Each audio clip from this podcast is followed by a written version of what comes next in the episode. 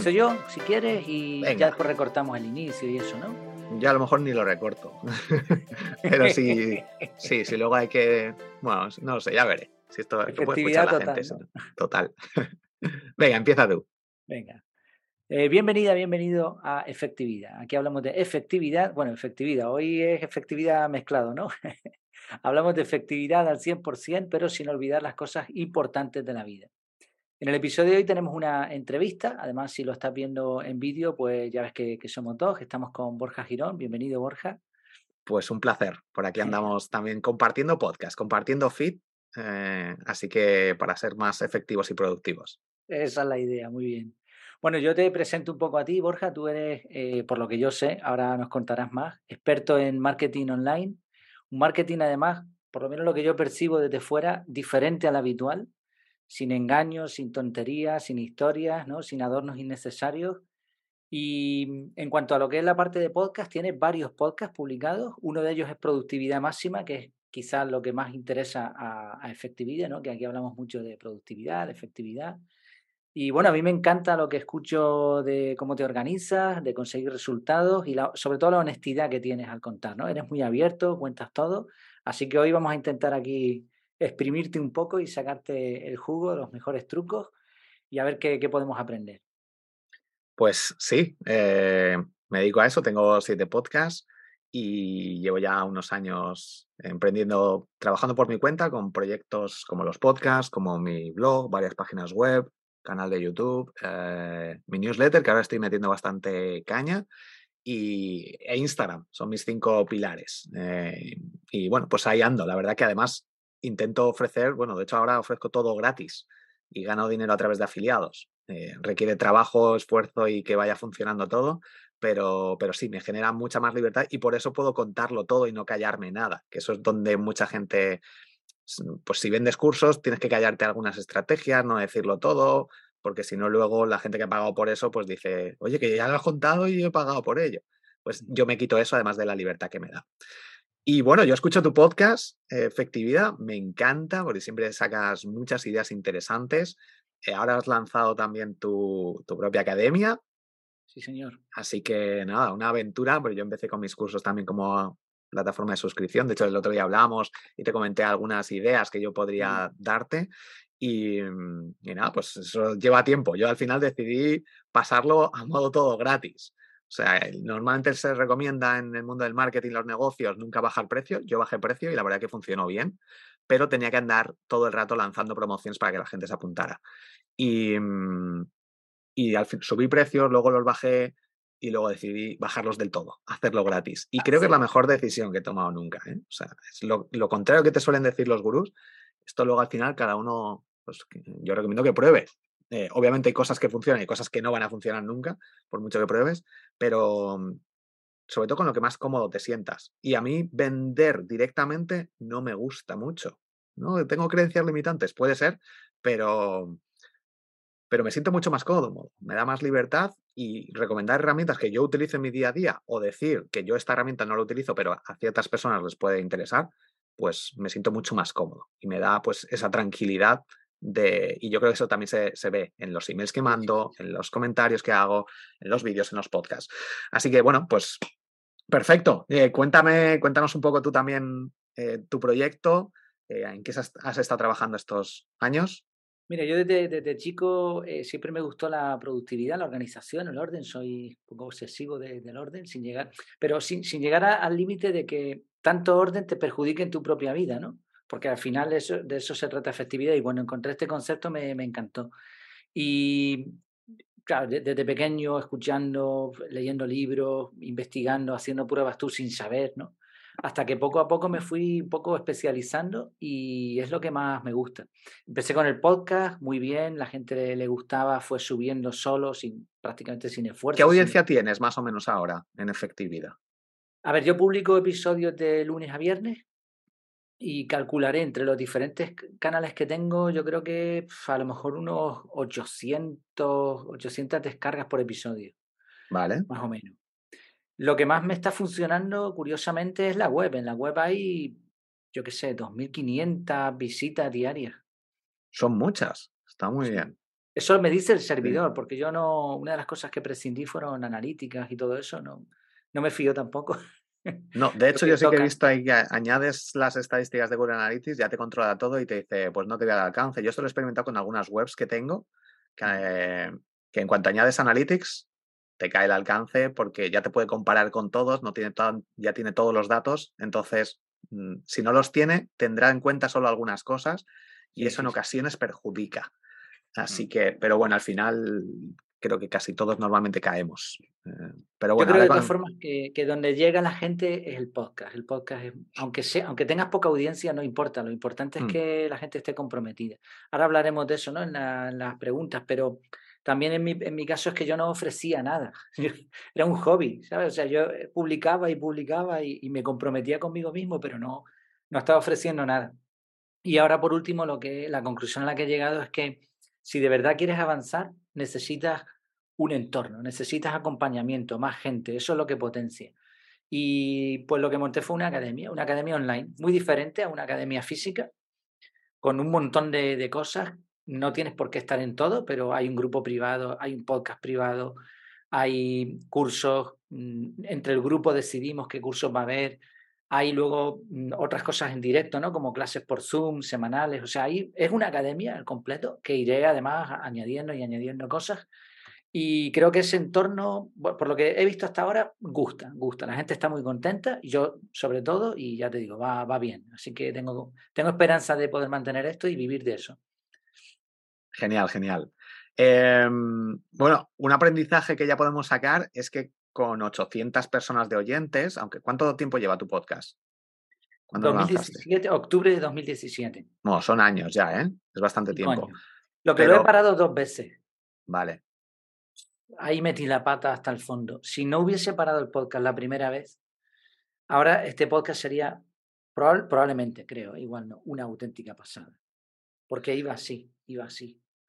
Y en aquel momento no había tanta competencia. Pero lo paré porque claro, no veía, yo no veía interacción. Y yo lo que quería era estar con la gente. Entonces dije, no, esto no, esto no tiene sentido. Paré. Volví otra vez a retomar, volvió a subir y hice la segunda parada. y lo maté. lo maté. Eh, si no hubiese hecho esas dos paradas, probablemente el podcast ahora sería mucho más potente. Pero bueno, son aprendizajes, oye, no hay nada perfecto. Sí, yo creo que los buenos años de los podcasts, para algunos contenidos o para alguna ahora, por ejemplo, puede ser una muy buena oportunidad, pero yo también crecí mucho y tenía mucha audiencia en algunos podcasts cuando los lancé con Anchor, con Anchor.fm, que aparecían en Spotify. Spotify me promocionó, tenía 20.000 suscriptores en el podcast Marketing Digital, pero, pero no quería depender de, ni de Anchor, ni de Spotify, ni... Y al final migré todo a Spreaker hace un año justo, ahora más o menos, a finales del año pasado, y eh, el podcast, o sea, perdí los suscriptores de Spotify, entonces estoy empezando casi de cero, no de cero, pero sí que intentando avisar a todo el mundo. Llevo un tiempo, bueno, ahora creando mucho contenido, estoy creando contenido todos los días de la semana. Cada, tengo siete podcasts, cada día de la semana sale un episodio, pero sí que ese alcance que tenía en cierto momento y con el podcast Marketing Digital que Spotify lo promocionaba, cuando lo quité de Anchor, hay veces que ahora, ahora parece que Spotify está empezando de vez en cuando a hacer promoción, a promocionar los episodios, pero, pero ya no, no está creciendo como antes. Y ahora sí que parece que esta última semana, de hecho, pero hacer esa migración y cambiar todo eh, y, perder gran parte porque la migración con Anchor falló. Me, me estuve como dos meses ahí sí, es una locura y dije, mira, ya está. O sea, era como monos trabajando ahí, por favor, esto, cambiadme y hacerme la redirección. Ya lo hemos hecho. Me hicieron la redirección al podcast de productividad máxima eh, y me quitaron todo el feed. Entonces era como, en serio, tenéis que poner una URL y cambiarla por esta otra. Me lo hicieron mal, me hicieron un lío. Efectividad cero. Efectivamente. Y al final era muy sencillo, supuestamente. Y de iVox también me cambié todo a Spreaker para tenerlo unificado. Sabía que podía perder cierto tráfico, pero ahí eso me lo hicieron bien, aunque también se tardó. Y el podcast de Instagram es el único que tenía de siempre, desde inicio, porque como hacía pruebas, tengo un podcast que es sobre podcast, eh, me gusta tener y probar las cosas por mí mismo. Pero al final, ahí sí que ahora llevo un año intentando volver a recuperar a esos oyentes. Y también algo que me di cuenta es que en Spotify a lo mejor tenía 25.000 suscriptores en el podcast Marketing Digital, pero me escuchaban 2.000, 3.000 personas por episodio. Digo, ¿dónde están esos suscriptores?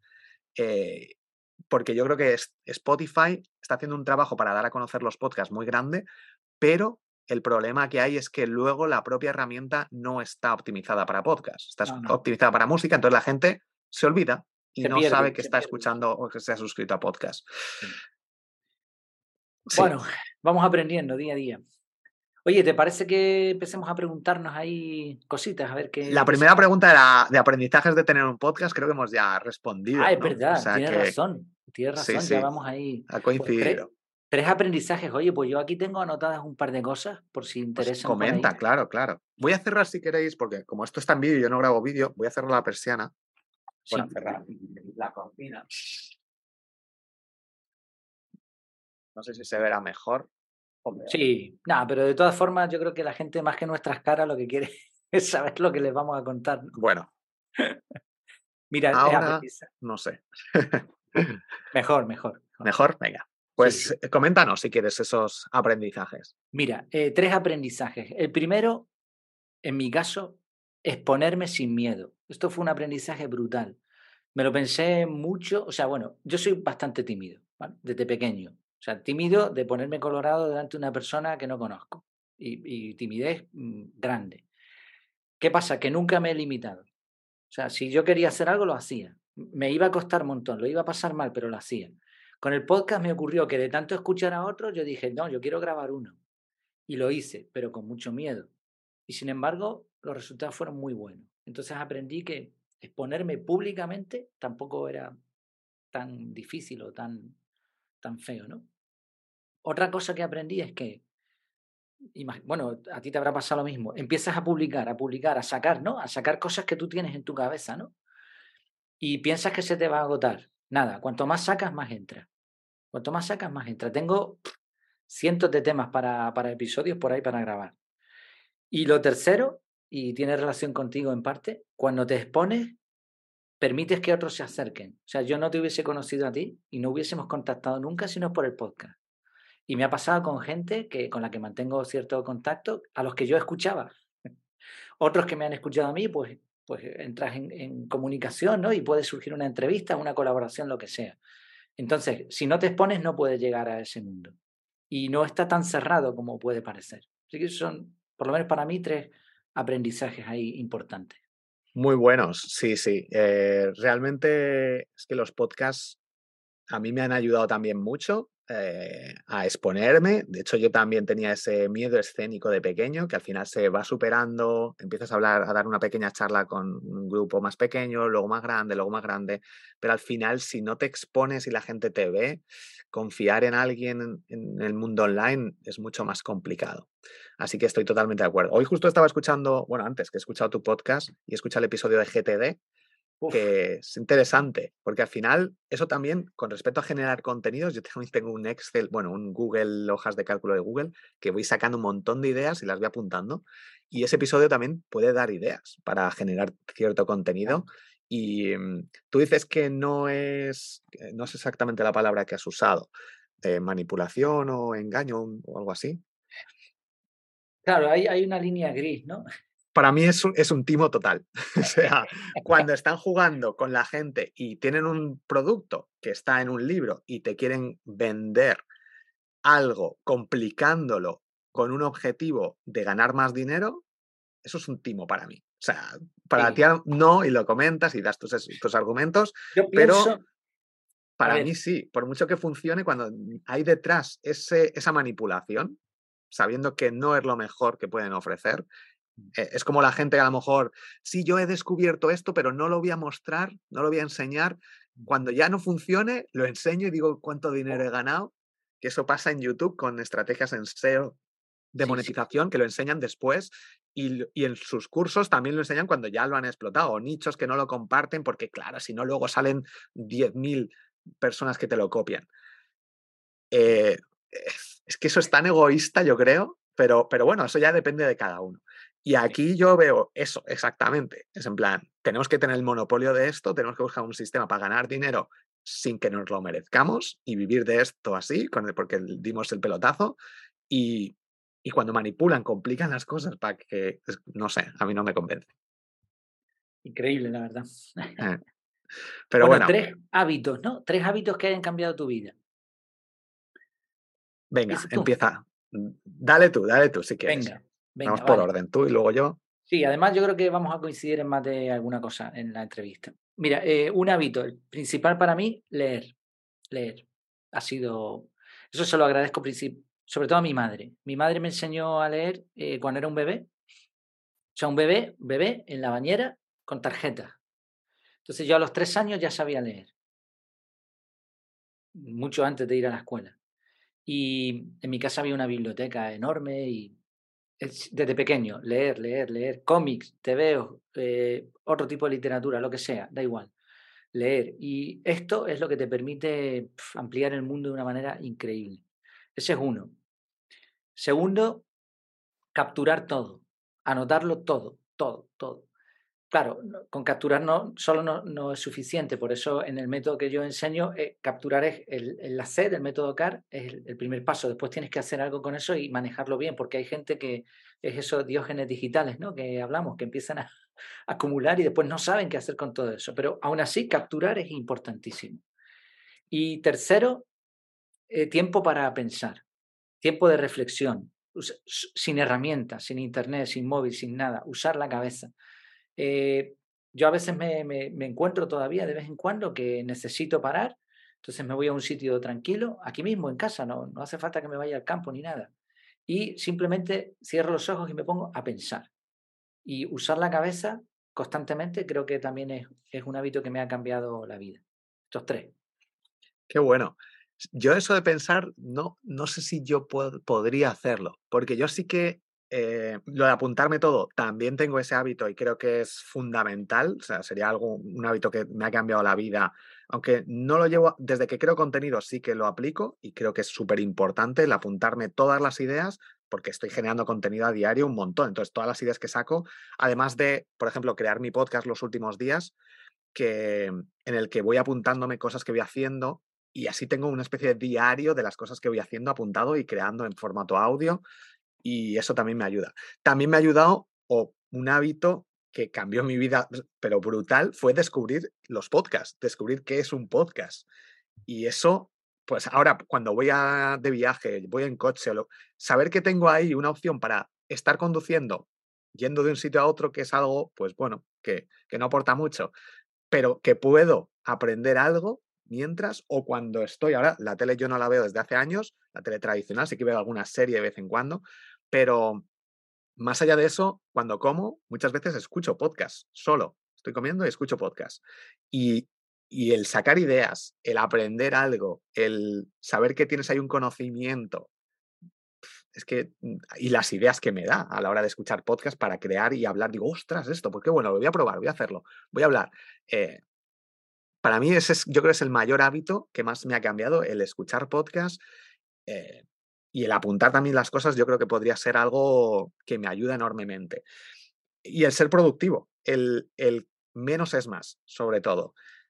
Por ejemplo, decidí no editar los podcasts, aunque ahora te he compartido una herramienta que se llama Enance de Adobe, que es súper potente y que es bastante sencilla. Simplemente arrastras el audio y te quita el ruido de fondo y te mejora tu voz. Em, pero intento no editar. Decidí no editar los podcasts y con eso puedo crear mucho más contenido en menos tiempo.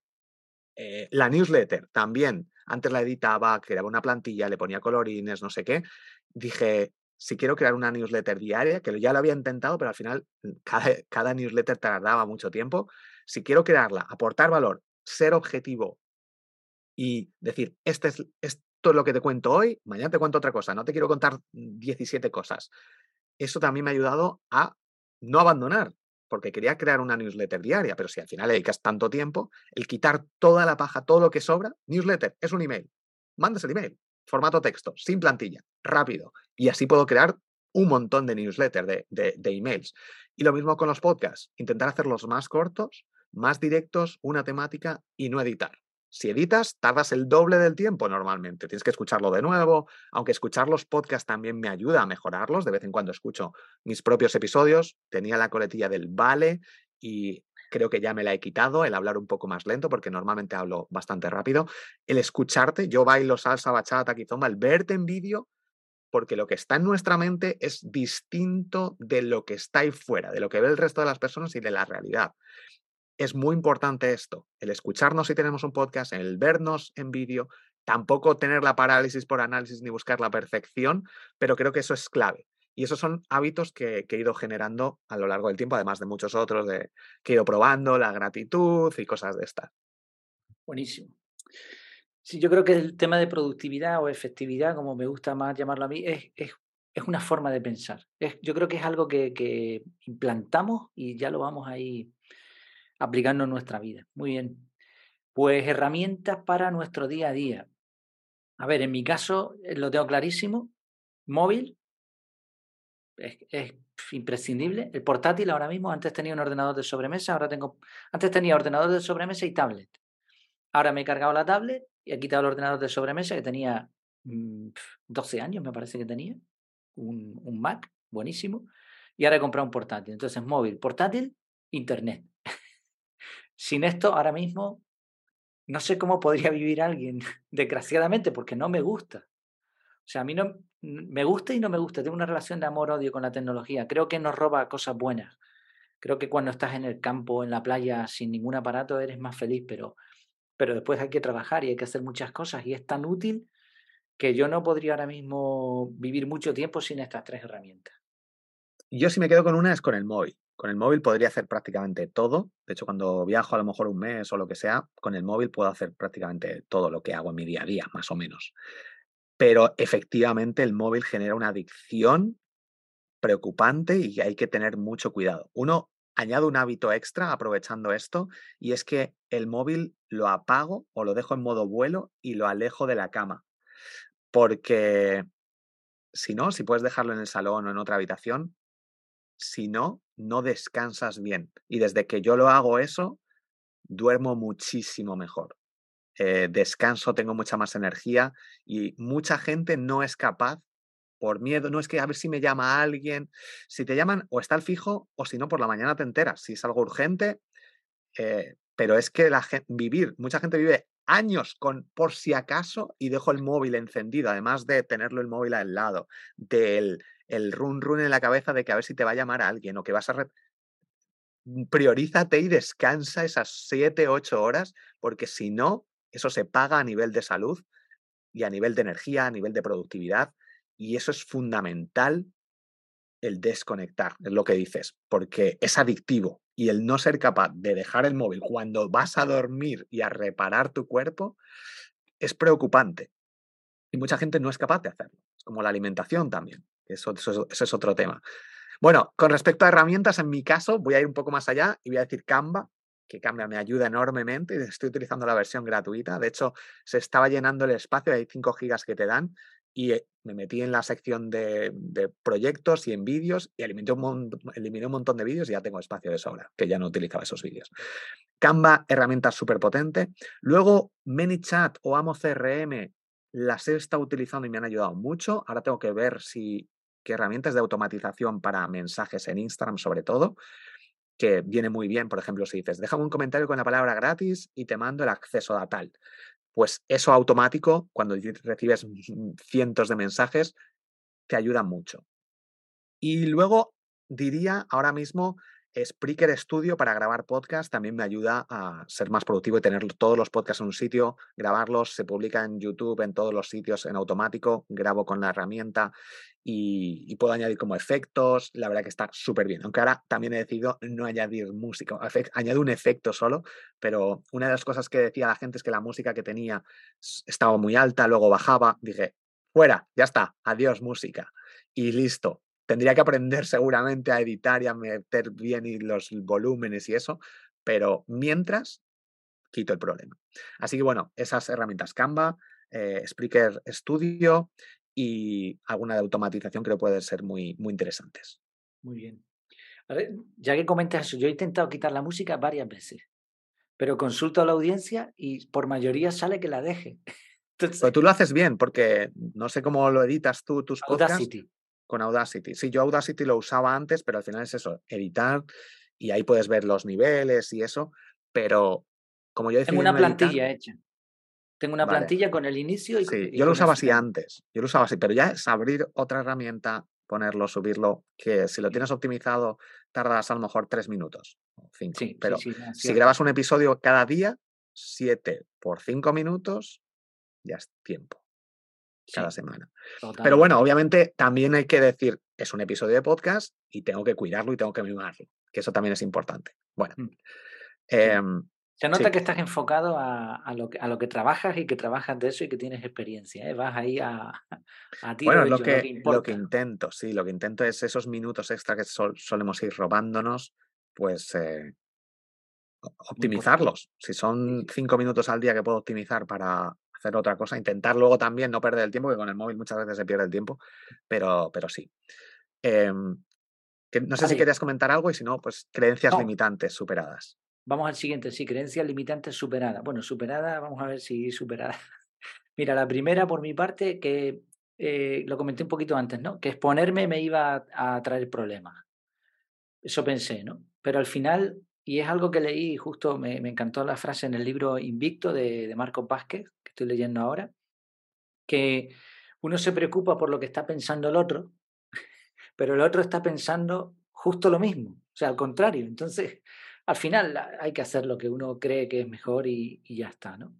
También he visto que sí, a lo mejor puede haber alguien en tu entorno que diga, ah, ¿qué está? ¿eso qué es? Podcast, podcast. ¿Eso qué, qué estás haciendo? Eso... Pero nada, se pasa rápido y ya está, y cada cual a lo suyo, así que no, no pasa nada. Eso es una creencia. Segunda, el síndrome del impostor. ¿Quién soy yo para enseñar a otros? ¿Quién soy yo para vender un producto? ¿Quién soy yo para montar una academia? Pero me he dado cuenta de que la gente aprecia que tú seas honrado y que, expliques lo que sabes. O sea, al final es cada persona sabe mucho más de lo que cree y no hace falta ser el mejor cocinero del mundo para enseñar cocina. Entonces, en mi caso además, oye, es un tema que me gusta, que algo tendré que entender porque llevo desde pequeño aprendiendo de esto, he leído, yo qué sé, montones de libros, he hecho cursos, no sé, todo lo que me llega de esto es como que tengo un radar para eso. Se me da bien en, mi vida organizarme, pues porque no voy a aprovechar ese don que, que se me ha dado para ayudar a otros. Eso lo tengo más o menos superado. Y el tercero, tú lo tocaste antes, vender. vender. Eh, Creo que he encontrado la clave, pero es tan contraintuitivo que me cuesta muchísimo. O sea, yo nunca he tenido que vender, siempre he, trabajado y me han pagado. Entonces no tenía que vender nunca. Ahora es la primera vez en este proyecto. Y me he dado cuenta de que cuando tú intentas vender, la gente no te compra. Cuando tú no intentas vender, la gente te compra. Es como, por poner un ejemplo, ¿no? Tú entras en una web y la web te dice, únete a los 20.000, o por redondear, únete a los 1.000 suscriptores de no sé qué cosa. El precio, la cuota mensual, 100 euros. Y rápidamente a ti te pasa lo mismo, echa, empiezas a echar cálculos. O sea, esa persona está ganando 100.000 euros al mes. ¿Por qué iba yo a pagar algo para esta persona? Es rica, no necesita nada. Pues lo paga. La gente lo paga. Pero tú ahora empiezas a insistir, oye, suscríbete, esto, lo otro, mira, y te bajo el precio y, por solo no sé cuánto y tal. Y la gente piensa, ¿y por qué voy yo a comprarte nada? Es al revés, funciona al revés. O sea, cuanto, mm. cuanto más das sin pedir, más te compran. Pero cuanto más intentas vender, menos.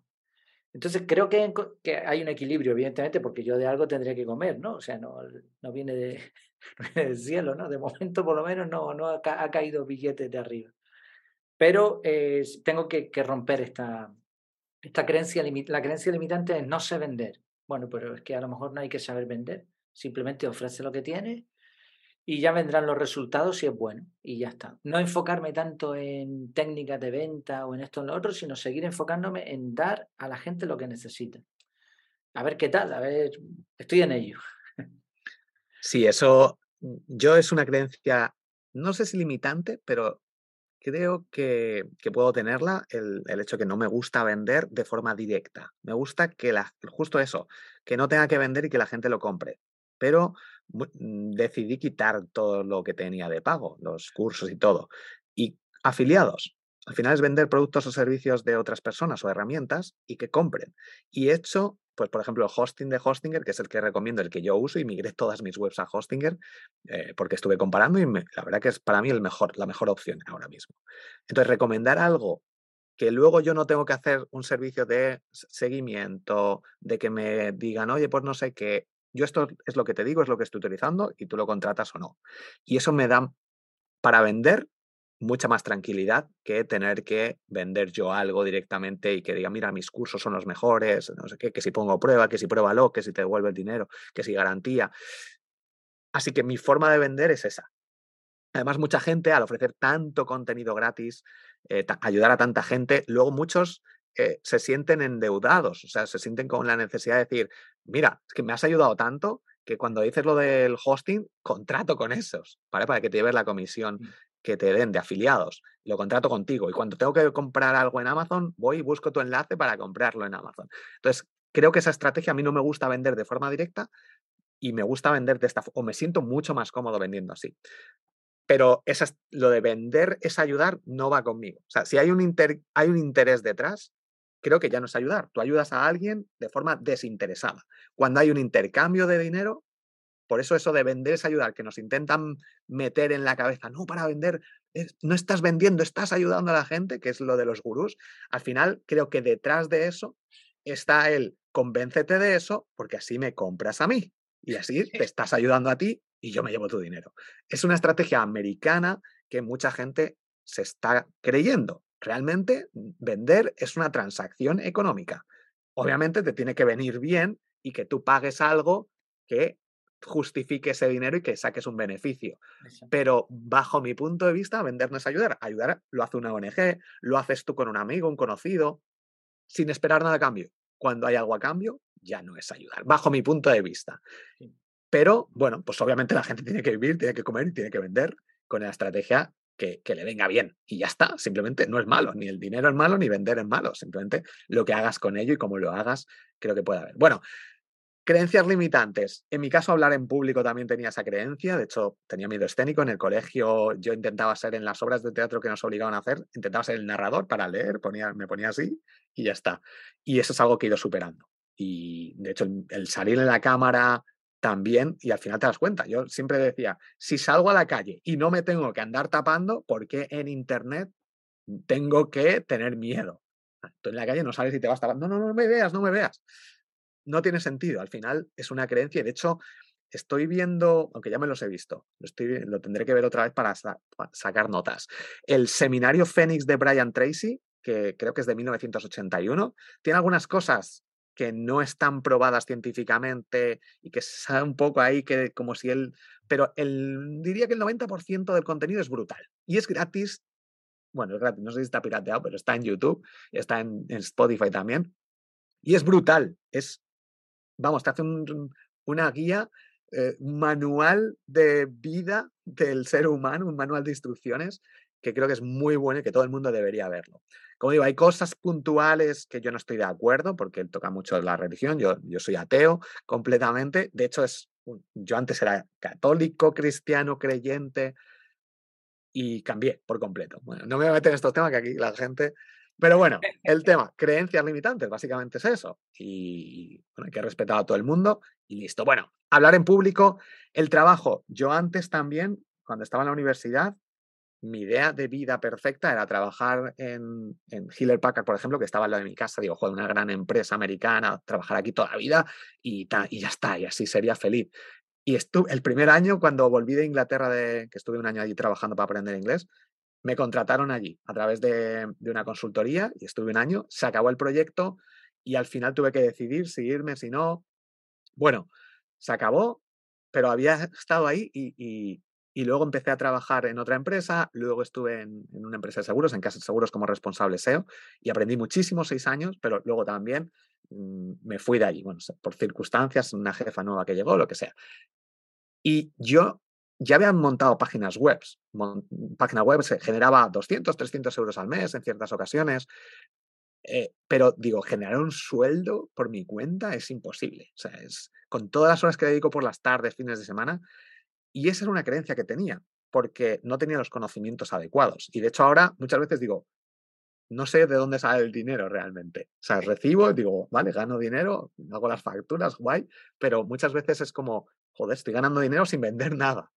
Entonces, esa creencia limitante que tenía, sobre todo por conocimiento, porque había hecho muchas pruebas y no veía resultados, digo, esto no se puede conseguir. El, saber enfocarte, saber tener ese conocimiento, esos resultados o que alguien te diga realmente cómo se puede hacer, te rompe esas creencias. Y creo que eso es importante. Y luego, el mundo del baile, que yo aprendí a bailar salsa bachata me llevo tres años y pico, también, porque antes, para mí lo del bailar, eso es como, eso no es para mí. Yo no sé bailar ni me interesa, a la discoteca de vez en cuando y, listo. Y hay un mundo ahí, y, y, creo que como este mundo del baile, hay muchos mundos por ahí desconocidos que la gente no conoce y que te pueden cambiar la vida por completo. A mí el, el descubrir este mundo, mm, yo ahora bailo cuatro días a la semana, de jueves a domingo, bueno, ahora incluso los miércoles que voy a clase de bachata, pero estuve un año, tres horas al día, cinco días o seis días a la semana yendo a clase. Y, mm, y ahí sí que también hay muchas creencias de, esto no es para mí, eh, no, es muy complicado, es de las cosas más difíciles que he hecho, pero luego cuando vas aprendiendo y vas superando esas creencias limitantes y sigues y sigues y dices, joder, veo resultados. Con mucho esfuerzo, pero se puede, se puede. Entonces, bueno, y ahora es de las cosas que más disfruto en la vida. Entonces, superar esas creencias de cosas que ni te has planteado y que ahora mismo digo, ¿por qué no he descubierto esto antes cuando ni siquiera estaba en mi mente? Entonces, bueno, muchas veces tenemos que expandir la, mente y, no decir, no, esto me gusta, esto no me gusta. Porque esto ni hace seis años, cinco años, era algo que ni me había planteado si me gustaba ni no, porque... Y hay un mundo increíble y estoy disfrutándolo mucho. Así que bueno, esas serían mis creencias limitantes. Muy bien, ¿eh? muy interesante. Yo creo que estamos sacando cositas ah. que, a la gente le va, le va a gustar. Eh, ¿Cómo gana dinero? Yo creo que ya lo hemos mencionado. No sé si quieres añadir algo más. Bueno, ya digo que yo con afiliados recomiendo sobre todo mi, el hosting para mí o de Hostinger. También alguna herramienta de email marketing como Sending Blue o Benchmark Email. Y mm, prácticamente así. Luego también sí que, de hecho, gano dinero con productos o servicios que no publicito. Gracias al SEO eh, eh, me escriben muchas veces empresas o marcas em, para añadir enlaces en mi blog, en borjagirón.com. Entonces, no hay un servicio ahí, tengo un PDF preparado con tarifas, pero me lo pide la gente. Y esta estrategia también me siento súper cómodo con ello, porque la gente me escribe, estos son los precios, que son bastante altos, pero si lo quieres, bien. Y si no, pues nada, no, no, no llegamos a ningún acuerdo. Pero cada cierto tiempo hay periodos en los que de repente me mandan dos, tres mensajes, tres, emails y me dicen, oye, esto, nos gustaría aparecer en tu blog, cuánto cuesta un enlace o un artículo patrocinado o lo que sea. Y con Instagram también de vez en cuando también me escriben, oye, hemos visto tu cuenta, nos gusta tu contenido, hemos, hemos visto el alcance que, que lo sueles compartir también y queríamos hacer una, una colaboración contigo. Y aquí me dicen, queremos hacer, bueno, en ocasiones queremos salir en tus stories, en tres, ¿cuánto nos, cobras? Y digo, mira, las stories realmente tengo alcance muy bajo. Llego a mil, mil quinientas personas como mucho, a veces menos, a veces puedo llegar a tres mil, pero en mis publicaciones puedo llegar a 20, 30 mil, 40 mil, 100 mil, 600 mil personas con algunas publicaciones. ¿Te interesa eh, eh, una story eh, que cobro 100 euros por story? o un post que vas a llegar a muchísima más gente con buena estrategia ofreciendo valor y al final llamada a la acción, que cobró unos 400, 500, 600 euros, dependiendo. Les interesa mucho más llegar a la gente. Al final lo que quieren es vender. Entonces, el también ser transparente con eso mm, gusta y al final pues funciona. Y tener una tabla de precios también así. digo, que gano dinero de estas formas, con no vendiendo, simplemente creando contenido, eh, un blog al final que tiene autoridad, que voy creando contenido frecuente, contenido que voy actualizando también, eh, y al final te van contactando personas interesadas en eso. Ok. Mira, una pregunta. Em, yo vi tu página borjagiron.com, pero luego aparte el blog lo tienes en otro sitio. Bueno, ahora lo que he cambiado la estrategia. Ahora borjagiron.com he dejado, antes salía el menú arriba, tenía enlaces abajo y he cambiado por completo la estrategia porque estoy probándolo y de momento la verdad que creo que lo voy a dejar así. Entonces, eh, en borjagirón.com, si entras ahí, solo puedes suscribirte a mi newsletter. no puedes hacer otra cosa, o te vas o te suscribes. No puedes entrar en ningún sitio. Pero si entras en Borja Girón, si buscas Borja Girón en Google, te salen los accesos a los podcasts, al blog o en borjagirón.com barra blog, por ejemplo. Pero mm, quería fomentar eso eh, y hacer la prueba. Y además estoy ahí haciendo experimentos y creo que ahora ha quedado o sea, la estrategia Me encantó la página. ¿eh? que es americana, de, que han copiado aquí muchos y que, por ejemplo, Isra Bravo la ha lanzado con su curso y ahora le están copiando todos y hay miles de copywriters, plagios, plantilla, iguales, vendiendo libros de, por 400 euros. Digo, ¿en serio? bueno, pues eso, y, y, suscripciones. Yo hice un experimento también, hago muchos experimentos, le hice un podcast premium de pago por 100 euros al mes y devolví el dinero a las dos personas que se apuntaron porque era un experimento, pero real hasta el final, engañando a la gente, manipulando a la gente. Entonces vi que se puede ganar dinero manipulando a la gente y sobre todo para dar a entender que hay mucho contenido que es gratis, que tenemos que valorar todo el contenido que hay en podcast y que si quieres pagar por un curso, perfecto, porque me gusta esta persona, quiero aprenderlo, perfecto. Pero que no os engañen, porque el contenido muchas veces no vale eso hay cosas que se pueden pagar y que lo valen, pero hay otras que no. Y escuchar un podcast por 100 euros al mes no vale eso, porque te van a hacer cosas que son gratis. Una suscripción a un newsletter por 100 euros tampoco vale eso. No, Borja, es que no. Es que si lo lees, es que no te vale eso. Y bueno, el caso, que hago experimentos y, en borjagirón.com ahora estoy probando con eso y la verdad que está gustando mucho la página. He compartido. Está, preciosa, está muy Queda muy, muy chula. Vale, yo eh, ganar dinero, bueno, lo que he comentado antes, siempre hasta hace un mes mm, trabajando en empresas, el sector de la electrónica, electricidad, principalmente, y algunas cosas variadas, pero puntualmente. Vendí periódicos en una carretera. Se fue. bueno. ahí era, era mi propio jefe, o sea, cogí incluso primero un puesto y después otro y tenía un amigo. Y Pero con un kiosco, entiendo, ¿cómo era? No, no, no, en la calle con un peto de estos eh, fluorescentes. ¿Eso hace cuánto era? estaba estudiando, tenía 17 años o 18. ¿sí? Arreglando ordenadores, bueno, siempre relacionado con la electrónica principalmente. Estuve de electricista unos cuantos meses por mi cuenta, pero no me, no me fue muy bien. Y después en empresas montando antenas, centralitas, eh, para telefónica. Así que esto es, lo de la academia es una novedad en mi vida. A los 44 años estoy emprendiendo.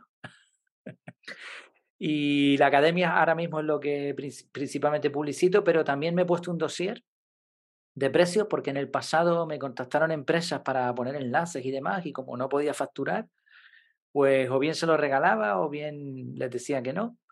Y a ver si ahora alguna también se anima, porque he creado una página eh, efectividad.es barra magazine, que es como un periódico. A mí me gusta, eh, no he visto nada parecido por ahí. Es un periódico de efectividad personal. Y entonces ahí voy a vender dos banners y mm, artículos de invitado. Entonces el que quiera, pues que, que, lo pague, ¿no? Evidentemente, porque ahora tengo que, también que diversificar un poco. Si puedo prescindir de eso, prescindiré, pero de momento voy a intentarlo. Algo de afiliación, muy poquito, y ya está. Principalmente a mí me gustaría que la academia fuese lo único, pero bueno, tengo que probar. Perfecto. Estoy entrando por aquí. ¿Lo estás viendo? Bueno, estoy intentando entrar. A ver, porque no me entra efectividad. Magazine, efectividad.es barra magazine, con Z, magazine. Es un. Tiene, imita un poco el estilo de, de los periódicos, con un destacado. Además, son todo lo hecho con elementos y eso se va poniendo solo, voy poniendo en aleatorio, ¿no? En random, y se van poniendo diferentes artículos. Como tengo más de 600 en la web, pues de ahí va tirando. Después secciones, las voy modificando un poco y, y los banners, que yo creo que, no sé, si, oye, con el, el banner aparte de ahí está en los artículos. Entonces, si compras un banner vas a aparecer 2.500 veces al día, ¿no? O sea, son yo creo que es un impacto interesante. Para... ¿Por qué no añades Google AdSense? Eh, porque te ponen lo que a ellos les da la gana, tienes que limitarlo mucho. Yo Pero prefiero... para, probar y ver realmente el alcance, mientras alguien te contrata, sí, podría yo probaría poner ahí dos banners que pueden encajar muy bien ahí. Eh, y si salen, yo lo probaría. Y luego si alguien te contrata y dice, pues mira, estoy ganando esto con AdSense y me vas a pagar esto, que es lo que pido, pues entonces, perfecto, cambio AdSense. Pero para probarlo rápido, Toma nota. Mm, yo lo probaría, porque sí, el formato que es como un periódico aquí chulo, está bien. Sí. Mm, Genial. Vale, pues ¿cuántas horas trabajamos? A ver, en mi caso pocas y muchas, depende de cómo lo plantee.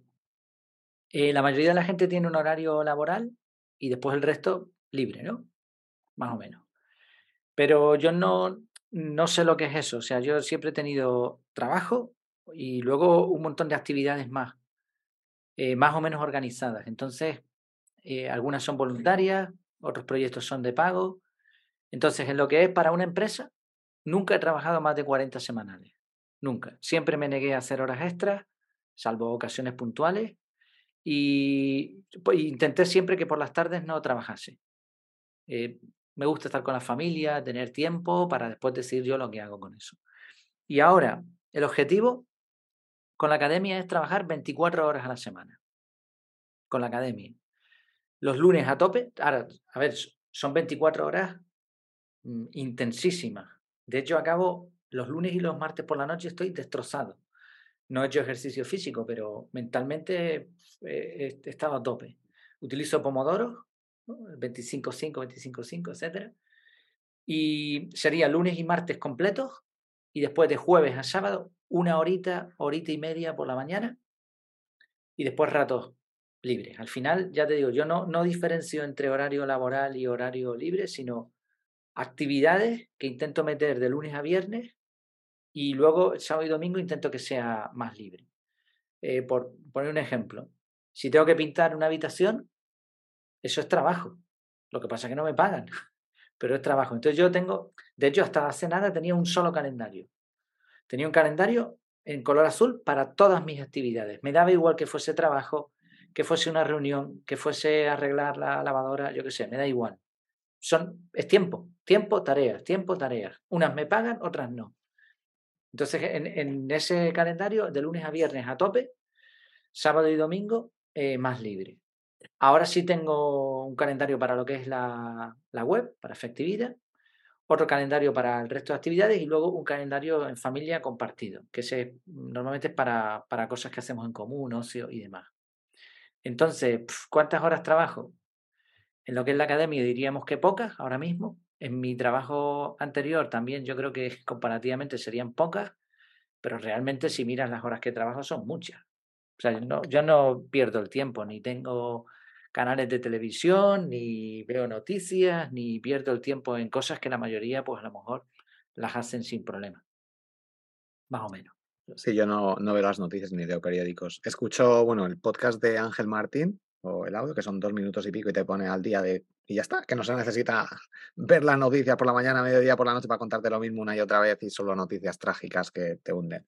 Em, y quería preguntarte, en efectividad, esas 24 horas que trabajas en la academia, en la academia en concreto, ¿qué, es lo que haces? Entiendo que te refieres a crear vídeos, pensar estrategia. Mm. Ahora mismo, los lunes por la mañana es bastante variado. Mm, mira, lo voy a mirar aquí y así te digo más concreto. el lunes por la mañana es variado. Eh, me he puesto bloques de tiempo, ¿no? Que es el sistema mío, el método CAR, va todo con, con bloques. Y tengo, por ejemplo, bueno, lo primero que hago todos los días de lunes a viernes es el podcast en abierto. Eso más o menos una hora, hora y media. Estoy haciendo pruebas, grabar algunos en vídeo, ya veremos. Después es podcast, podcast privado. Ese es uno a la semana. La newsletter semanal. ¿El podcast eh privado cómo lo haces? Mm, tengo una plantilla, una nota de Google Keep con las secciones que quiero que entren dentro Pero a nivel técnico, ¿lo tienes con Substack, lo, lo subes con un feed o lo, subes a tu página privada y desde ahí accede la gente? Sí, tengo dos vías. Una, el, el canal del el grupo de Telegram. Entonces en el grupo pongo el audio directamente. Vale. Y el grupo de Telegram es privado solo para alumnos. Sí. Vale. Sí, exacto. Entonces, claro, como el podcast es para todos los planes, lo puedo poner en el grupo que le corresponde a todo el mundo, o sea, todo el mundo podría acceder desde ahí. Y creo que lo están escuchando desde ahí. Y después tengo una página, eh, podcast privado, en donde solo puedes acceder con tu cuenta de usuario. Y ahí ya están ordenados todos los podcasts, los que llevo hechos. O sea, como una página web, dentro accedes a cada, cada artículo en formato audio, que también tienes ahí dentro metido el audio. Sí, porque al final si, si publico RSS, lo podría coger cualquiera y no es justo. Y si utilizo Substack o alguna de estas empresas, me van a cobrar un porcentaje. Tampoco lo veo justo, el contenido es mío, ¿no? Y al fin y al cabo son páginas web más o menos bien montadas. Entonces, en mi web he montado algo similar. Simple, audio, resumen y listo. Vale. Magazine, contenido exclusivo, algo de promoción, después tareas técnicas, mantenimiento de la web, tareas del autónomo, preparación de las clases de Zoom, que tengo una a la semana en el en el más alto, en el nivel más alto, y ya está, ese sería el lunes. El martes me dedico a los cursos, curso, pam, pam, pam, todo el día prácticamente, y cuando ya tenga un poquito más de, de clientes o de, de, otro tipo de trabajo, pues los martes por la tarde sería formaciones, asesorías individuales, ya tengo alguna contratada. Y, y, si no, me gustaría ya empezar a escribir, a terminar de escribir un par de libros que tengo ahí en mente. Entonces, lunes y martes sería este, sería el horario, a tope. Y después ya miércoles a, a viernes, el podcast en abierto. está. No, está guay. Muy bien. Vamos a ver si lo consigo. Si le tengo que meter más tiempo al principio, pues se lo meteré, ¿no? Evidentemente yo sé que tampoco, que esto no es sencillo, ¿no? Que hay que trabajar bastante, así que... Pero el objetivo es ese. Y de momento me estoy ajustando al horario. Dentro de ese horario de las 24 horas de la academia, también, mm, la, por ejemplo, el Zoom este lo metes, eh, la grabación de podcast también.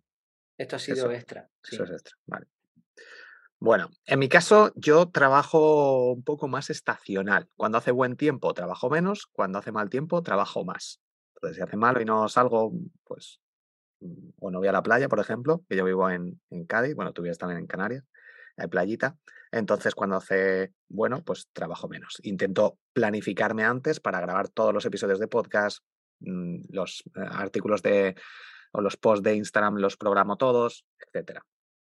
Y también depende un poco de, de cómo me sienta. Si me apetece grabar un montón de podcasts, pues puedo grabar, no hago pomodoro, puedo estar cinco horas sin parar y cuando digo, o a lo mejor todo el día, sin parar, sin comer, sin nada, trabajando, grabando episodios, eh, sacando ideas, o de madrugada, o a veces me quedo hasta las 5 de la mañana y digo, madre mía, ahora me voy a dormir.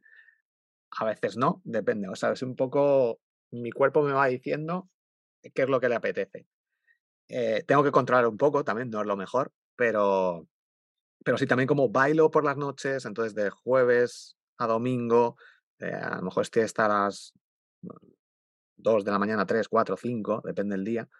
Entonces, pues luego me levanto más tarde y ya depende. Entonces, pero, pero sí, yo no uso Pomodoro eh, eh, y puedo estar cuatro horas escribiendo algún artículo, creando contenido de Instagram o grabando episodios de podcast sin parar, si me lo he preparado antes, no es, creo, ah, voy a ver sobre qué hablo, sobre qué hablo, eso yo no, no existe en mi mundo. O sea, yo tengo un montón de listado, digo, mira, esto, vale, me interesa, me interesa, esto es lo que, y, y lo voy escribiendo. Lo escribo, me, escribo todas las notas y luego digo, ahora voy a grabar todos los episodios. O otro día, pero tengo que tener todo preparado antes. Y, mm, y la verdad que creo que soy, hay a lo mejor un límite a partir de tres horas, cuatro horas, que a lo mejor ya no soy tan productivo. Pero puedo estar trabajando y creando, grabando episodios y grabar diez episodios seguidos sin problema. Y no, lo de los descansos de Pomodoro conmigo no va porque pierdo el hilo, pierdo, el, pierdo la inspiración si me paro para hacer esos descansos.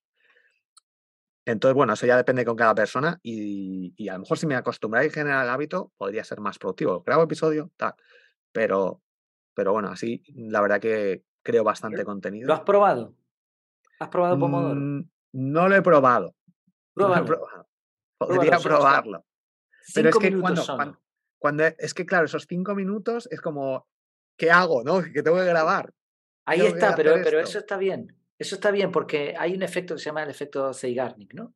Cuando tú tienes algo inacabado, eh, no te deja, el cerebro no te deja. Entonces tú le das esos cinco minutos de pausa, te levantas, regeneras un poco, respiras, tal, no, no coger el móvil, no meterte, no, nada. Y estás deseando volver a sentarte.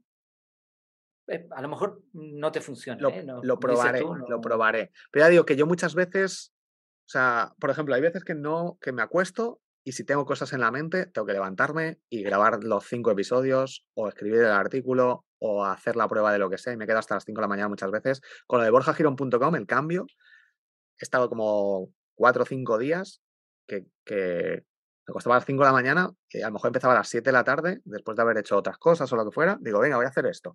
Y ah, probar esto, probar no sé qué, probar no sé qué, cambiar el texto. Vea, me han mandado un email que a lo mejor en lugar de poner el clic y que vayan a la página de la newsletter, meterlo, insertarlo. Pues probarlo, meterlo, cambiarlo, que es ajustarlo. Y a lo mejor estaba siete horas haciendo eso. Em, pero bueno, ya me lo he quitado. Pero muchas veces tengo cosas ahí en la mente que si no me lo quito, no puedo dormir. Entonces, me lo quito y entonces ya sí que desconecto. Pero bueno, sí, tienes, puedo, puedo probar el método de Pomodoro, pero muchas veces cuando he hecho algo parecido o al final esa inspiración se me va. Entonces es como, estoy fluyendo, cuando ya termine lo que sea, ahora ya digo, ya está, está aquí. Pero puedo estar a lo mejor ocho horas seguidas haciendo... Eh, bueno. Pues mira, no, muy interesante también, ¿eh? La verdad que, que, son, tú y yo tenemos vidas bastante diferentes, ¿no? Yo, yo tengo mi mujer, las hijas, y entonces, claro, eh, está más acotado los horarios, ¿no? Yo hay ciertas cosas que no puedo permitirme, pero la idea es buscar la productividad máxima, eso está clarísimo. A ver, eso que has comentado es que es clave. Yo no, no tengo hijos, ni, ni mujer, ni nada. Entonces, eso me da mucho más tiempo, más libertad para hacer lo que quiera, para irme de viaje, para hacer, para trabajar hasta las 5 de la mañana, para levantarme a las 12, para hacer lo que quiera. Entonces, yo siempre duermo entre 7 y 8 horas cada día, pero depende. Puedo acostarme antes, después, pero obviamente sí, eso es un, un hándicap muy importante. cada uno tiene que ir manejándose, obviamente. Mm. Bueno, día a día, hemos comentado también bastante. Yo, te digo así muy rápido el ideal, el ideal porque el ideal es lo que me encantaría, ¿no? pero no siempre lo cumplo. Primero, eh, según me levanto, ritual mañanero, que sería algo de ejercicio. Eh, desde hace tiempo el ejercicio que más me gusta es kettlebell, las pesas rusas. Creo que es un ejercicio súper completo y más que suficiente para mantenerte en forma. Ni correr, ni nada. Me gustaba el fútbol, eh, yo pesca submarina, yo de todo, pero, pero creo que con eso es suficiente para mantenerte sano. Aseo, lectura y meditación. Eso sería el ideal, ¿no? Pero, por ejemplo, ahora llevo varias semanas sin hacer ejercicio, concentrado un poco en la academia, en lanzamiento y todo eso, a ver si ya vuelvo a retomar. Después trabajo, a mediodía como, eh, claro, como, te decía, ¿no? Coinciden los horarios de, la niña, del instituto y demás. Dos y media aproximadamente comemos, comemos juntos en familia. Después hay veces que una mini siesta de 15 minutos, no más, porque si es más de 15, ¿qué va? Me levanto fatal. Entonces no puede ser. Y después el análisis, análisis diario. En el método CARA hay un análisis, mm, como mínimo una vez al día, de lunes a viernes lo tengo yo y ahí ya programo un montón de bloques de tiempo. Sigo trabajando y estudio, sobre todo tarde-noche hago ya tareas de menos impacto. Eh, a la noche ya al final a lo mejor vemos alguna serie en Netflix, también en familia. Eh, antes de dormir leo y ocho horas de sueño, de 11 a 7 aproximadamente. Y luego sábado y domingo intento no tener muchos compromisos y ocio sí, el ocio lo planificamos. A veces sí, hay días que no, y intento mantener sábado y domingo los mismos horarios, o sea, que no se distancien mucho, porque he notado que desde que cambio mucho la rutina ya pierdo ese, esos horarios. Ya te digo, ese es el ideal, ¿eh? que no quiere decir que, mm. que, sea perfecto y que lo cumpla siempre a 100%, pero bueno. Y también, mm, desde jovencito tuve una mononucleosis y parece que no, pero esa enfermedad está relacionada con la fatiga crónica y una serie de, secuelas que te deja. Y durante muchos años también eh, tenía que aprender a parar. O sea, si yo veo que, estoy teniendo mucho estrés o mucho trabajo, lo que sea, mi cuerpo ya empieza a dar algunas señales como que se está poniendo malo de gripe, pero no es gripe, no, no hay ningún virus en el cuerpo, es, es tu cuerpo como luchando contra sí mismo. Y eso genera un cansancio tremendo. Entonces hace ya bastante que no me pasa, pero si tengo que parar, paro. Ni trabajo, bueno, en la empresa donde estaba, siempre he trabajado bastante por, por mi cuenta, ¿sabes? O sea, aunque estaba con, una empresa, tenía libertad horaria. Y mis jefes todos lo sabían. O sea, si yo trabajo al máximo, pero si tengo que parar, voy a parar. Y me da igual lo que, lo que sea. Hace ya tiempo que no me pasa, pero mm, entra dentro de mis planes. Si hay que hacer una pausa, es mejor eso que pegarte como me pegaba a lo mejor cuatro o cinco días enfermo. Mejor parar un día y ya está. Y después sigue. Sí, lo del descanso yo también lo aplico y de hecho yo creo que he tenido mononucleosis porque estuve con una chica que lo tuvo, entonces yo también he estado cansado cierto tiempo y me cuesta superarlo. Eh, pero sí, yo lo del descanso, fundamental. El priorizar tu descanso y dormir bien y lo del móvil, alejarlo y, decir, si voy a dormir, voy a dormir. Muy importante eso. Y en mi día a día, pues eh, me levanto cuando no uso despertador nunca, cuando mi cuerpo ha descansado y se despierta, ya está. Que normalmente son siete horas. A veces duermo cinco y luego me echo una siesta de dos horas para recuperar esas, esas dos horas que me faltaban. Entre siete, siete horas y media normalmente. Pero si no duermo esas horas y bien, sin distracciones, sin el móvil, sin nada, no descanso bien, entonces ya al día no rindo igual. Y, mm, y luego trabajo según, puedo estar muchas horas, menos horas, depende del tiempo. Si es un verano trabajo menos porque voy a la playa, lo que sea. O hago surf o kitesurf, aunque llevo sin hacer kitesurf, a ver si voy ahora ya esta semana. Pero sí, intento hacer cosas. O al fútbol, estoy en tres equipos de fútbol, así que por las tardes también, fines de semana y eso. Y luego bailar. Y luego de trabajo, eh, es un poco aleatorio. Yo sé que tengo cinco tareas importantes que tengo que hacer, que son crear contenido para Instagram, grabar episodios para podcast, escribir artículos para el blog, eh, newsletter y otra cosa. Son cinco cosas.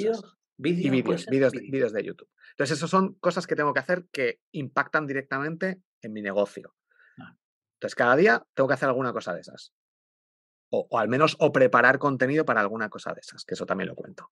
Entonces, luego ya puedo responder emails, mejorar, analizar estrategia, ver por qué no funciona o, lo que sea, cómo conseguir más oyentes en los podcasts, pero eso ya es secundario. Si creo eso, grabo episodios, ya he hecho lo importante y luego puedo dedicarme a otras cosas. Entonces, por una parte me encantan esas cinco tareas y por otra parte es con lo que más impacto tengo y más crecimiento puedo conseguir. Entonces, bueno, pues mi día a día es eso, depende un poco lo que me apetezca. Si me apetece grabar episodios, a lo mejor estoy dos días grabando episodios de podcast, de repente sale algo y tengo que, ah, pues no está, vea, pues esto va para escribirlo y me pongo a escribirlo. O vídeo. Eh, he lanzado, bueno, el otro día, llevo ya unos tiempo no sé si un par de años o así, pensando un estudio de grabación portátil para que se escuche mejor los audios y no sé qué. Te lo he enseñado antes, de hecho, pues si queréis lo enseño ahora para la gente que lo vea en YouTube y luego compartir en YouTube.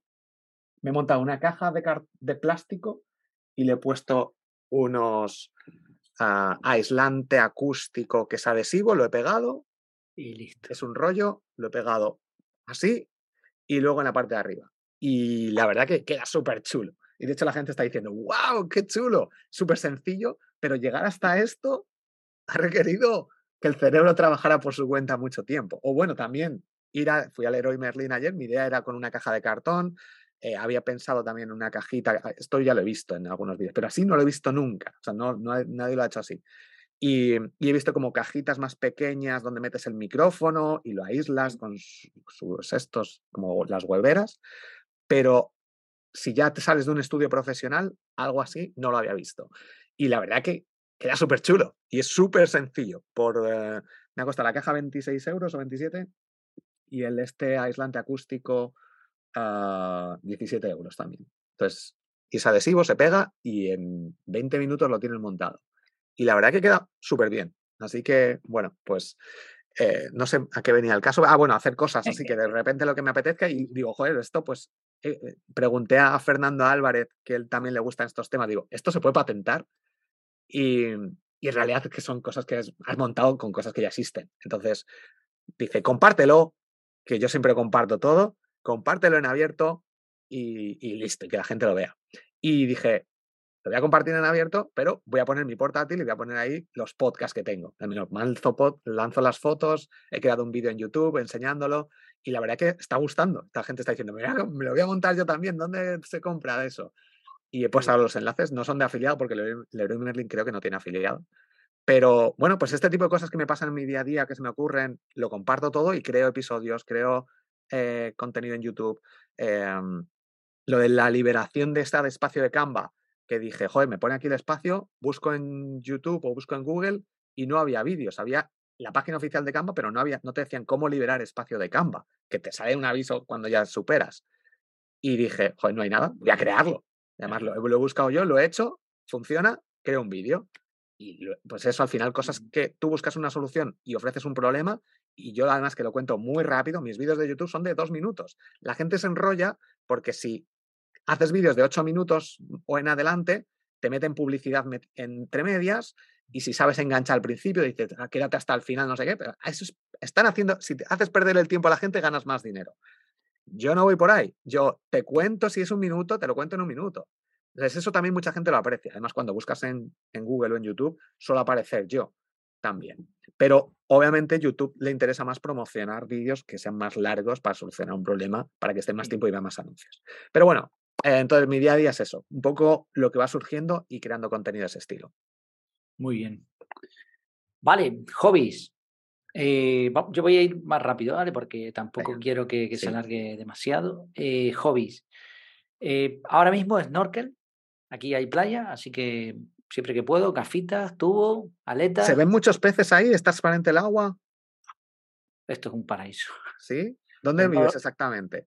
yo vivo en Gran Canaria, la zona norte. Aquí, por ejemplo, las canteras la, playa de las canteras es espectacular. Eso es como un acuario, te metes dentro y, empiezan a venir peces. Voy a ir, voy a ir. Sí, sí, sí. Muy bueno. Luego, el sigue, sigue. El resto de sitios ya no tanto porque hay mucha pesca y antes se veía más. Pero luego hay islas, por ejemplo, el Hierro o la isla de Lobo, Fuerteventura también algunas zonas. Se ve mucho, mucho pez. Y solo snorkel, ¿no? Te ponen las gafas y el tubo. Y antes o haces submarinismo también.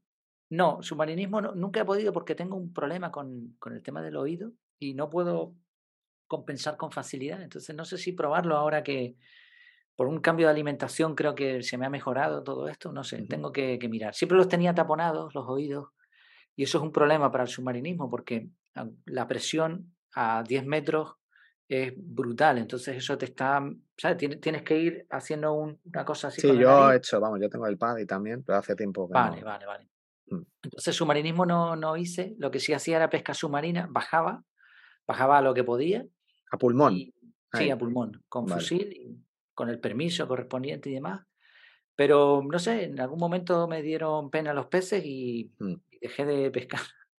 Tampoco tenía compañero ni nada, entonces bueno, snorkel es más seguro, eh, no, no, tienes que llevar tanto equipo y demás, entonces bueno, eso siempre que puedo. Caminatas también, y mi mujer me regaló un telescopio que me, me, gustó. Fue un reto al principio, que si montarlo, que si encontrar algo, no es tan sencillo y debería usarlo más. Y quizá el, hobby mayor mío es efectividad. Eso es un hobby y un negocio a la vez. Y espero que siga siendo así. Qué bueno. Bueno, en mi caso, bailar, eh, bachata sobre todo, también salsa y kizomba, pero sobre todo bailar es mi hobby. Y, y el fútbol. Yo estoy en tres equipos de, aquí entre amigos y en ligas de aquí, de Cádiz, y, es lo que más hago. Uh, snorkel también, yo estuve una temporada eh, en Mallorca viviendo, bueno, unos meses y luego he ido muchos años allí y ahí es una pasada también, algunas zonas. pero sí, snorkel me gusta también hacerlo de vez en cuando. Pero básicamente eso, y luego kitesurf, que también, aunque era un poquito, pero sí que estado unos años haciendo, y surf también, pero sobre todo kitesurf. Y fútbol, voy al gimnasio, aunque no sé si es hobby porque ya se empieza a convertir, voy al gimnasio dos, tres veces por semana. Y la verdad que era algo que tampoco, que tenía en mi mente como meterme en un sitio, yo soy más de correr, de jugar al fútbol, de pádel incluso, pero meterme en un sitio y levantar pesas. Y ahora la verdad que es, quería ponerme más fuerte y, probar algo como eso y, la verdad que me gusta. Porque además es, yo voy a piñón, estoy una hora y hago tal, tal, tal, tal, tal. No sigo a lo mejor lo de un día tienes que hacer pecho o la parte superior, luego piernas el siguiente día. Yo hago todo, todos los días, me hago todas las máquinas de allí. No será la mejor estrategia, pero llevo un año y medio aproximadamente y la verdad que estoy muy a gusto. Y, se notan los resultados. De hecho, en 15 días se empiezan a notar. O sea que, pero luego cuesta. Pero la verdad que ahora para mí es, es un hábito que tengo y un hobby que, me gusta. Así que bueno, esos serían mis hábitos o mis hobbies. Muy bien, muy bien. Vale, eh, consejos de Quedan cuatro preguntas para la gente que está aquí, nos estamos alargando, cuatro preguntas y bueno, cualquier cosa que nos escriban, luego si quieren, en redes sociales o, donde sea. Vea. Cuatro preguntas muy chulas. Cuatro preguntas, sí. Eh, tres consejos de vida para tus hijos. Está. para mí es difícil, ¿eh? Esta. Uf. Porque a tus hijos les quieres dar todos los consejos del mundo. No, sería así. Mm, eh, solo puedes decirles tres consejos y te vas y no te ven nunca más. Que, que lean mucho, que lean mucho, que nunca dejen de aprender y que hagan lo correcto sin importar que estén en minoría. Eso sería. Muy buenas. A ver, uf, yo, es que de hecho tengo por aquí un montón de, aprendizajes, pero no lo encuentro ahora, porque tengo pensado escribirlo todo. Es que te, salen 40 aquí, ¿no? Es, difícil resumir ahí. A ver, uno que tenía, que el otro día que me acuerdo, era no pedir a nadie que te prometa nada, ni tú prometer nada a nadie. Mm. Eh, con esto me refiero, voy a ver si lo encuentro. El tema de las promesas. Aquí, sin consejos de vida, creo que era. Bueno, el tema de las promesas creo que es algo que al final, cuando pides a alguien, prométeme que no vas a hacer tal, que no vas a... Estás quitando libertad a esa persona. Y creo que eso, mm, porque yo he descubierto hace poco, me parece que hay muchas cosas que deberíamos aprender o que alguien nos dijera una sugerencia y que luego lo descubriéramos nosotros, pero esto para mí creo que es un antes y un después para sentir, para, por una parte, no quitar libertad a otras personas, pidiendo que te prometan, deja de fumar, deja de hacer no sé qué, prométemelo, sino que si a mí no me gusta esto, ya está. Si quieres lo haces, si quieres no, pero tú sigues con tu libertad y no te quito libertad ni te hago sentirte mal. Y por otra parte, cuando tú prometes algo que realmente no quieres, también te están quitando libertad. Entonces, yo no voy a hacer ninguna promesa más a nadie y si en caso me hago una promesa sería conmigo mismo yo prometo, me prometo a mí mismo no volver a hacer esto. Pero aún así también me podría quitar libertad a mí mismo. Así que creo que debemos, sabemos todos, yo creo, las cosas que son malas y que no debemos hacer, porque son normalmente eh, cosas adictivas. Si tienes alguna adicción que no puedes decir, no puedo dejar de tomar café, no puedo dejar de lo que sea, no puedo, no puedo, habría que tratar eso. Entonces yo creo que este consejo de las promesas, no prometas nada nunca a nadie, haz lo posible para mejorarlo, pero no pidas ni prometas nada, creo que te puede ayudar a luego no defraudarte ni a ti ni a nadie, ni que nadie te defraude. Em, mm, el no juzgar podría ser también algo que es muy complicado. Intenta no juzgar. Yo juzgo muchísimo, muchísimo a la gente. Veo una persona gorda, digo, mira esa persona, ¿por qué no adelgaza? Digo, es que no, no sé su vida, no sé sus problemas, no sé. Eh, y cada persona es un mundo. Y para mí lo de juzgar, o al menos darme cuenta que estoy juzgando y darte cuenta que estás juzgando a la gente, creo que puede ser un consejo, no sé si consejo, porque lo de los consejos, pero creo que puede ser algo interesante, el darte cuenta, porque ya digo que yo sé que no debo juzgar, pero mi cerebro cada vez que alguien ve a alguien muy delgado, alguien que hace algún, mm, digo, es que yo podría ser esa persona en algún momento y en alguna situación de mi vida. Y, tener eso en cuenta creo que puede ser un consejo, si algún día tengo hijos, que no lo creo, pero si algún día los tengo, creo que podría ser interesante. Y, y luego el tema de mentir. Eh, e, el ser humano está hecho para mentir. Por mucho que nos digan que está hecho para mentir. Mentimos para no hacer daño a la gente, ocultamos información y creo que eso también es importante. Saber que la gente miente y que no pasa nada. Estamos hechos para mentir, lo aceptamos. Y si lo sabes, que te van a mentir, pero que mm, si te mienten obviamente con un objetivo de manipularte, de engañarte, hay que tenerlo en cuenta, pero si no juzgamos, pues cada situación y cada persona lo hace por sus circunstancias. Intentar no mentir nosotros y listo. Pero aceptarlo y no decir, no, me ha mentido, así que ya no es una buena persona o ya no quiero hablar. Es que la gente miente por mil cosas, por creencias, porque a ellos les han mentido, porque no quieren mostrar alguna parte, porque se creen que... Y no pasa nada. Creo que mucha gente se siente muy mal cuando alguien les miente y, todos mentimos en nuestro día a día y, es una... Y ya está, que, que no hay más. Pero obviamente intentemos no mentir a la gente y sobre todo no mentirnos a nosotros, ser más transparente y aceptar las cosas como son, creo que sería también otro consejo que podría dar a mis hijos. Muy bien. Bien, eres, directo ¿eh? y honesto, me gusta. Lo de la mentira yo creo que no es tanto en nuestra naturaleza, sino en el entorno en el que vivimos. En un También puede ser, ¿eh? También puede ser. Claro, en un entorno ideal no tienes necesidad de mentir. Sí, yo, yo me refiero que nuestros padres, los seres que más nos quieren, nos mienten desde pequeños, con las historias de la Navidad, con los cuentos, con esto no sé, que mm, las explicaciones nos ocultan las cosas.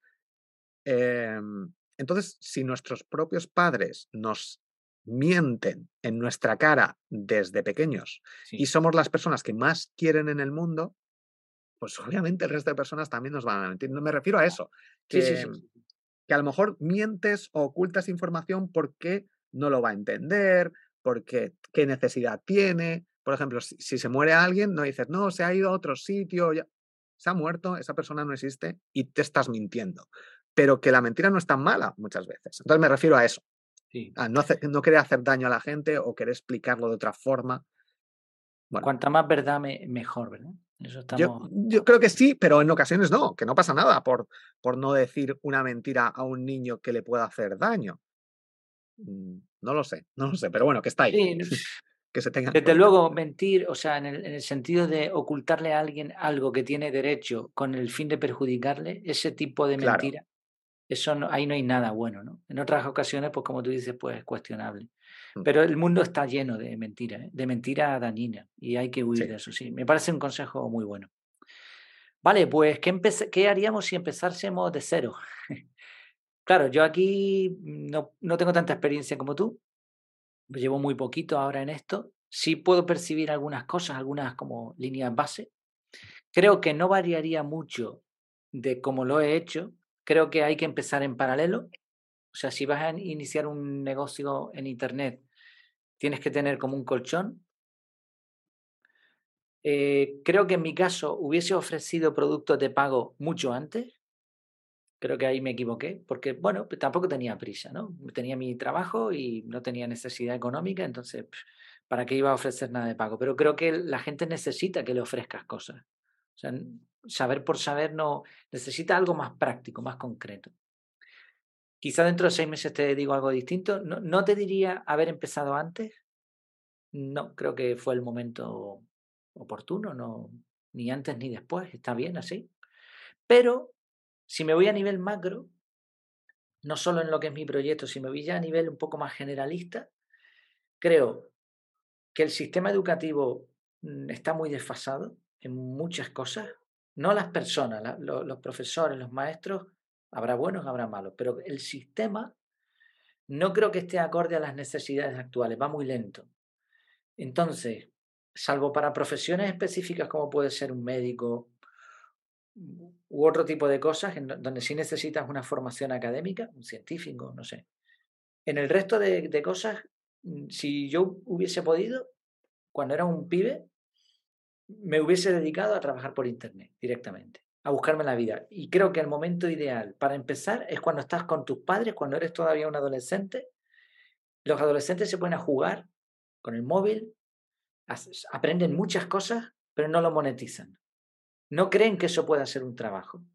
Si supieran que eso podría ser su fuente de ingresos principal, tendrían una mina de oro a su disposición porque tienen tiempo, energía, no tienen compromiso y encima tienen el colchón de sus padres. Entonces, les recomendaría a todos los, los jóvenes, de hecho en la academia me ha sorprendido que han entrado gente joven, muy joven, con ganas de aprender y es extraño. Es que ese es el momento de aprender de marketing, de aprender de técnicas de de oratoria, de eso, todo eso, ese es el momento ideal para empezar. De hacer páginas de, afiliación, todo eso, ahí.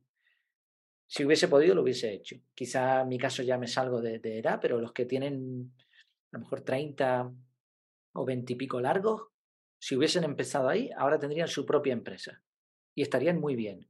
Su propio tiempo, control absoluto y estarían ganando probablemente mucho dinero. Entonces, ese sería mi consejo. Si hubiese empezado, si pudiese empezar, eso. Eso solo. Sí, al empezar de cero, bueno, el colchón económico creo que es fundamental, el no dejarlo todo y empezar. Obviamente, si en mi caso, pues si tienes un finiquito y te dan un, dinero, aprovechar. Yo tuve, estaba en proceso de selección para otra empresa y dije, ahora o nunca. Y dije, ya está, y empiezo por mi cuenta, pero ya tenía un colchón económico. Entonces creo que eso es fundamental, el no decir, no tengo dinero, pero abandono mi trabajo y me pongo y en dos meses voy a generar un sueldo. Cuidado. Em, y lo que comentas, yo lo he experimentado eso. Yo ya te digo que en el año 2000 creé mi primera página web en el instituto y por mi cuenta hacía todo. De hecho, casi siempre he hecho todo por mi cuenta. Bueno, cuando digo lo del trabajar, eh, cuando la gente dice el aprendizaje, bueno, se me ha ido la palabra, pero el aprender por tu cuenta todo el ser autodidacta. Creo que eso no existe. O sea, es, eh, eh, realmente tú estás aprendiendo, pero cuando alguien aprende gratis con vídeos de YouTube, cuando tú buscas artículos, cuando escuchas podcasts y aprendes gratis, te crees autodidacta, pero en realidad estás aprendiendo sin pagar. Bueno, el caso es que yo soy mucho de eso. Y, mm, y por no tener una persona que a lo mejor, porque yo tenía, he creado alguna página web que ha llegado a 100.000 visitas al día que luego se ha caído con, con, con Google, porque ha sido penalizada. Pero he tenido proyectos que, podían haber, mm, podía haber ganado bastante dinero con ellos si los hubiera sabido gestionar de forma apropiada.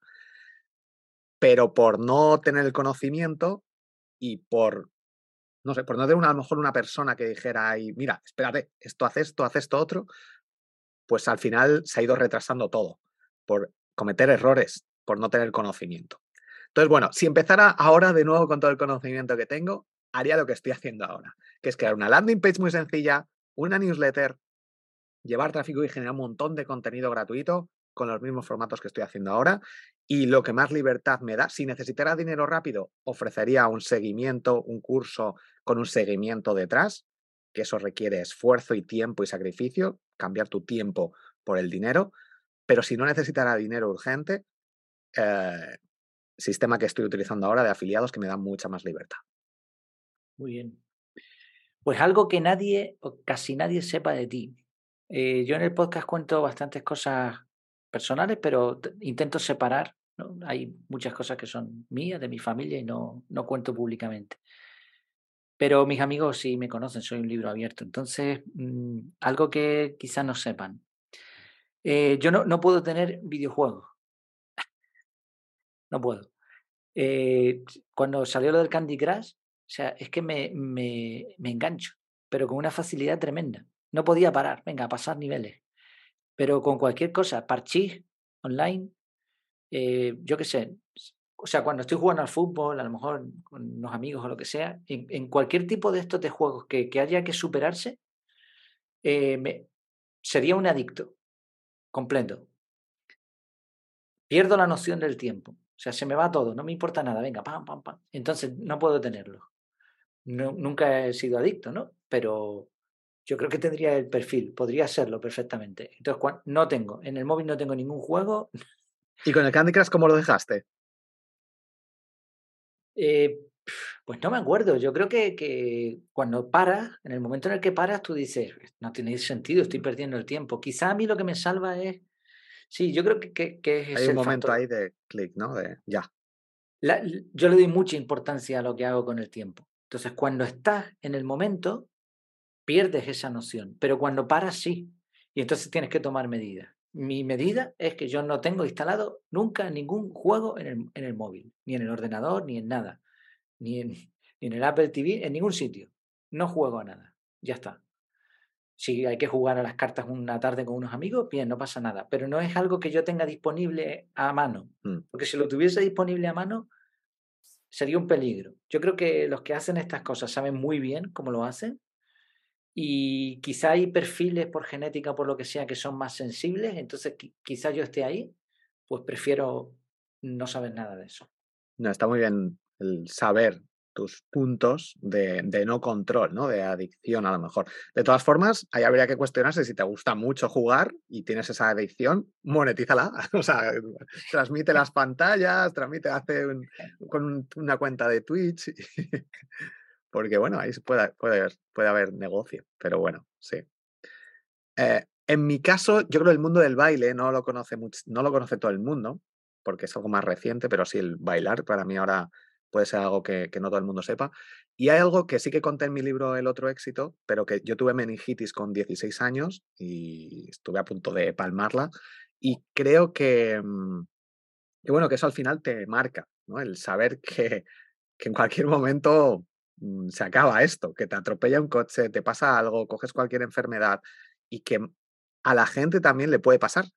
Que eso, de hecho, ayer, ayer antes de ayer escuché a alguien o leí algo de esto, no sé si un, reel o algo, de, mm, creo que fue en algo en Instagram, de una persona que, que compartía, o en, en, Pictoline creo que lo ponían, de una persona que mm, estaba ayer y que hoy ya no está. Y que muchas veces no nos lo cuestionamos, que la gente que tenemos alrededor nuestra que a lo mejor mañana no están y que no les hemos dado un abrazo, no les hemos dicho algo que queremos. Y creo que eso, bueno, pues a mí ese punto de, tenerlo, pues creo que es importante y que siempre a lo mejor ha estado en mi vida y, y el aprovechar al máximo el tiempo.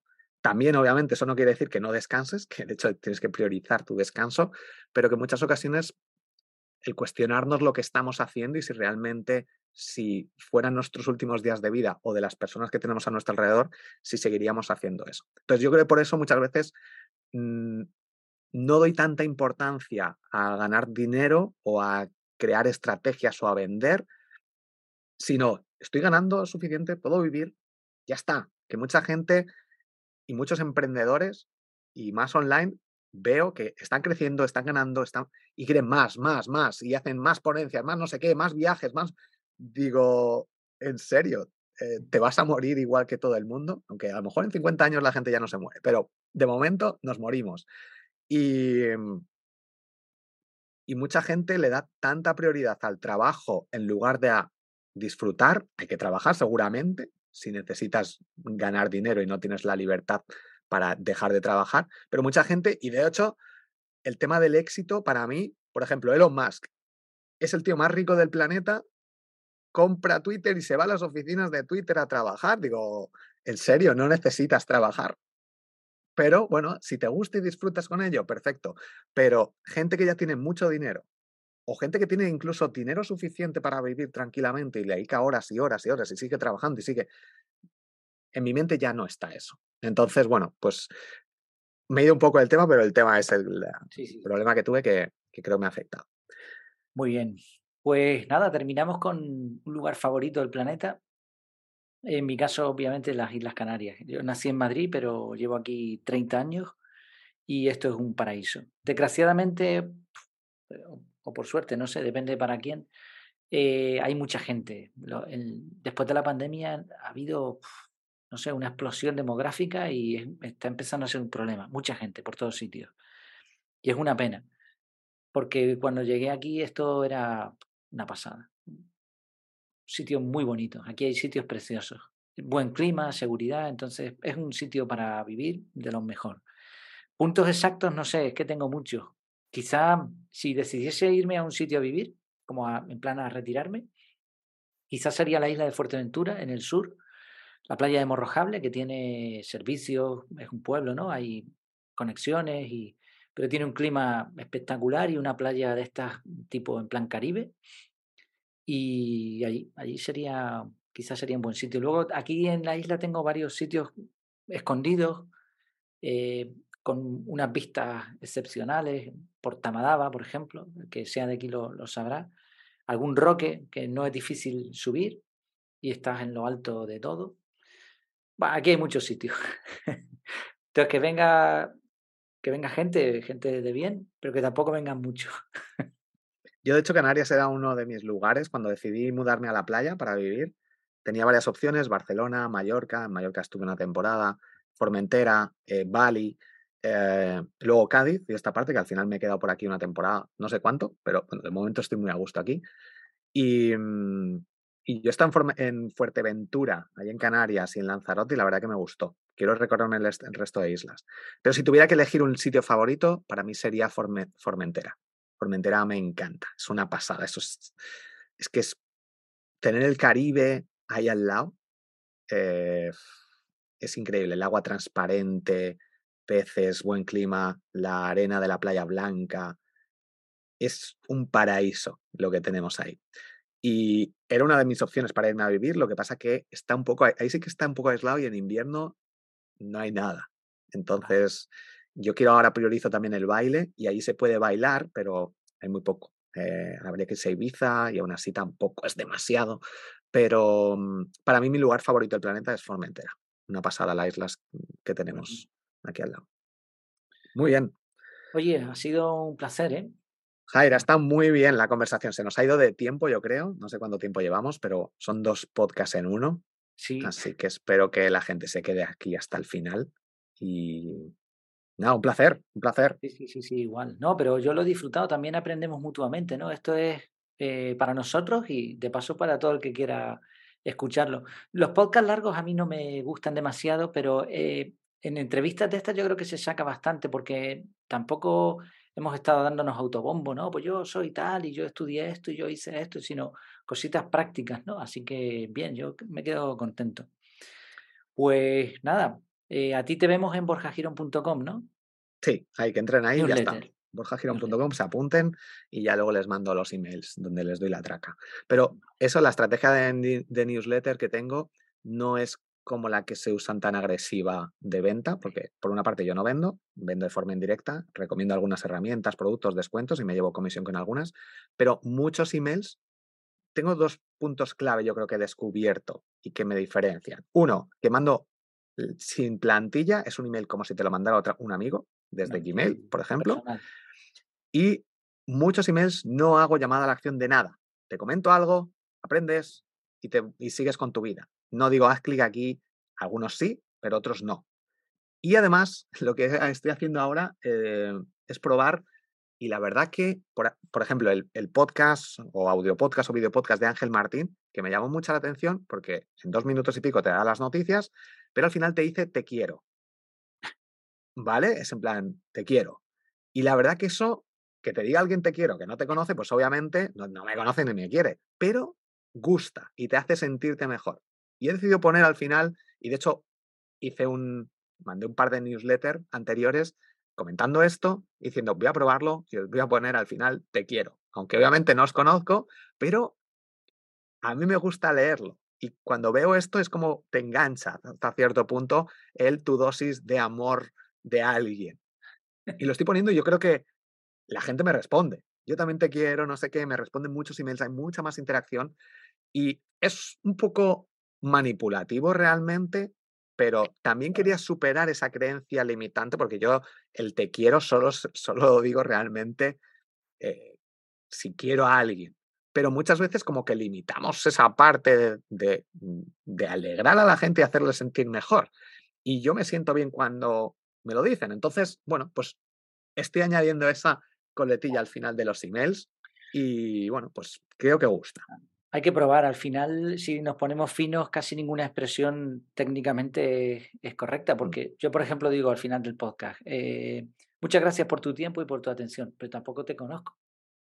En realidad, si te vas a poner fino, también sería, ¿no? O sea, te doy las gracias, sí, pero es general, porque yo no, no sé quién me está escuchando.